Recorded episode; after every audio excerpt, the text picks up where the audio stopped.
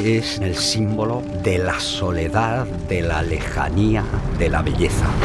El templo de la geografía es donde se cruzan todos los meridianos y donde desaparecen los paralelos. Un mundo tan incomprensible que el sol, antes de amanecer, ya se está poniendo.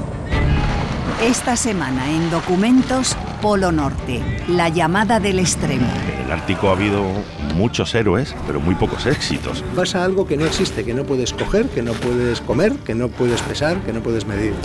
Si estas aguas en estas zonas se están volviendo más calientes y menos saladas, se va a ver afectado todo el transporte de calor y por tanto el clima. Documentos Radio Nacional de España, los viernes a las 11 de la noche, las 10 en Canarias.